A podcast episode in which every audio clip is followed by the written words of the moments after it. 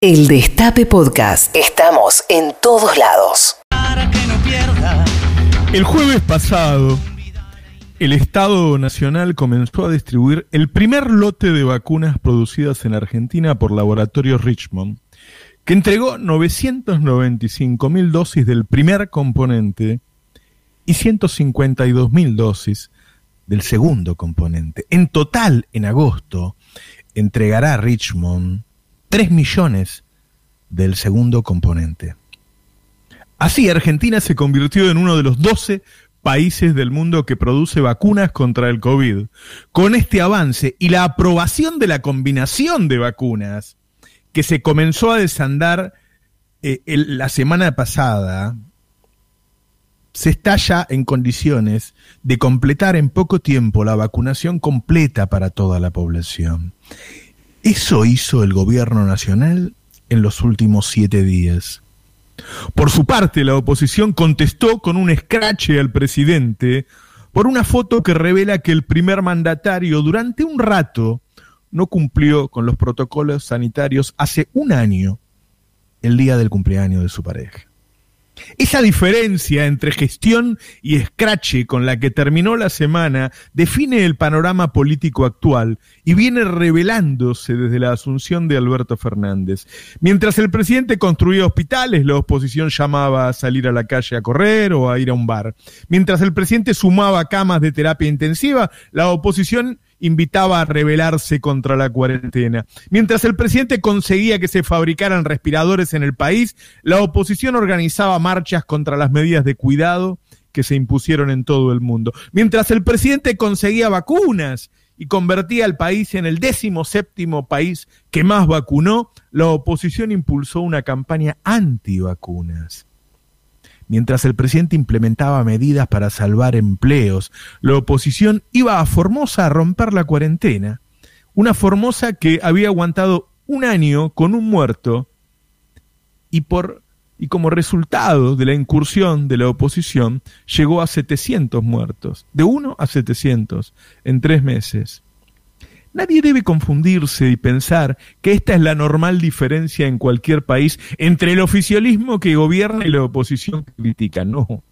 El rol de la oposición nunca puede ser hacer campaña contra las vacunas que salvan vidas. El rol de la oposición nunca puede ser llamar a la población a rebelarse contra el Estado. Nunca puede ser insultar, agredir, mentir, difamar, denigrar, demonizar, difundir noticias falsas, perseguir judicialmente y hasta apelar a una Corte Suprema cómplice para no cumplir con medidas sanitarias en medio de una pandemia. La diferencia entre el frente de todos y juntos no es la normal entre oficialismo y oposición en cualquier democracia. La diferencia cada vez más, más notoria es la de un frente político y un grupo que, representando al poder económico, juega a la antipolítica, poniendo en juego a la democracia. Este es el escenario actual, la lucha entre la política y la antipolítica. Ahora se ve claramente que la estrategia de la derecha no era demonizar a Cristina, era demonizar a la política, se llame Cristina, Alberto, Axel, Máximo o Sergio. La presentación de la segunda etapa del Plan Cunita por parte de Cristina fue otra demostración cabal de la lucha entre la política y la antipolítica. Las cunitas salen a intentar salvar vidas de niños, es un proyecto que contiene múltiples virtudes, que apunta a cuidar al bebé y a la madre, que para tenerlo hay que hacerse estudios de salud, y que se produce en Argentina, y que ahora lo fabrican los presos. Si hay algo que define el grado de civilización de un país, es cómo se trata a alguien que está en la cárcel. ¿Lo querés rehabilitar y que vuelva a la sociedad? ¿O lo querés volver un monstruo que salga y siga deteriorando a la sociedad? Del otro lado de ese maravilloso plan cunita está la antipolítica.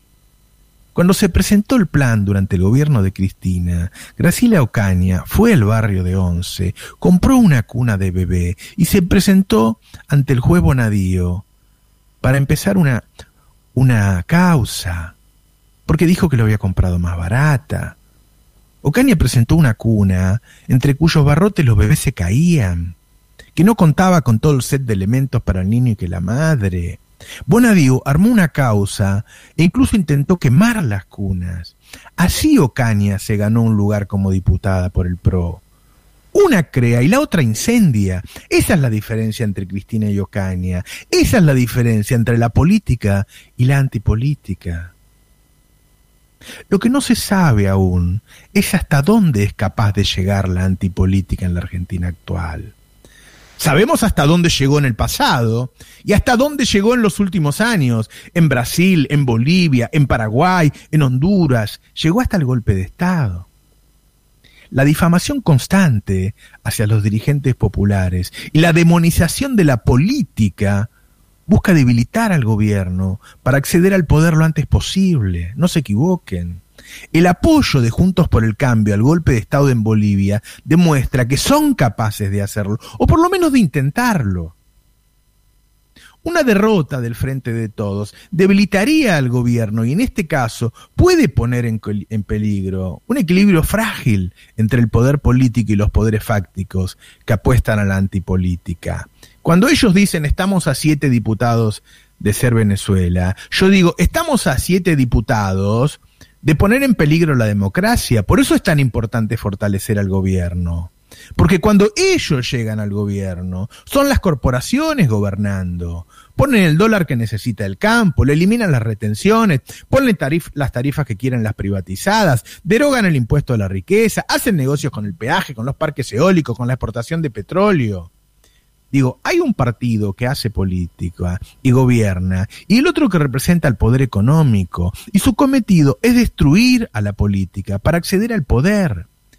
La diferencia entre los discursos de Cristina y de Alberto, que proponen proyectos, caminos, y el ataque difamatorio, plagado de divagues inentendibles de Juntos por el Cambio, forma parte de la lucha entre la política y la antipolítica en el frente de todos intentan ser más claros para explicar su proyecto. En Juntos no tienen la menor intención de que se sepa qué harían si llegan al poder. Confundir es el núcleo del mensaje. No es casual que Macri solo haya durado un mandato y que Vidal haya tenido que huir de la provincia. Son candidatos desechables de la derecha. Para usar una sola vez no pueden mentir de nuevo. Por eso esta vez no pueden prometer que vas a vivir mejor y solo les queda la mentira y el ataque. Hasta hace poco tiempo, Babi Checopar era un fenómeno único, un tipo que deliraba frente al micrófono con un discurso disparatado, sin ningún sentido. Hoy ese delirio se volvió normalidad y se puede escuchar en boca de Jonathan Viale, de Alfredo Leuco, de Viviana Canosa, de Pablo Rossi y muchos más. La locura da rating y aleja al electorado de la posibilidad de pensar para decidir. ¿Qué puede ofrecer el Frente de Todos ante esa propuesta? ¿Cómo comunicar? Miren, hay un segmento de la sociedad que se volvió inmune a las mentiras y a las difamaciones, que nunca se dejó convencer por la derecha y que mantuvo el voto de Cristina cerca del 40% contra viento y marea. Ese voto militante casi logra el triunfo de Daniel Soli en la segunda vuelta en 2015, cuando buena parte de la clase política y del periodismo afín había entregado las armas y negociaba con el enemigo luego de la mala performance de la primera vuelta. Yo estaba ahí, yo lo vi. Fueron los militantes los que casi hacen ganar a Daniel Scioli. La militancia, esa tremenda multiplicadora del mensaje peronista, puede dar la batalla contra el delirio y asegurar el voto kirchnerista, que es mucho, fundamentalmente en la provincia de Buenos Aires, el lugar en el que se define todo. Contra el delirio y la locura, la militancia. Buenos días, esto es Navarro 2023. Escúchanos donde sea, cuando quieras. El Destape Podcast.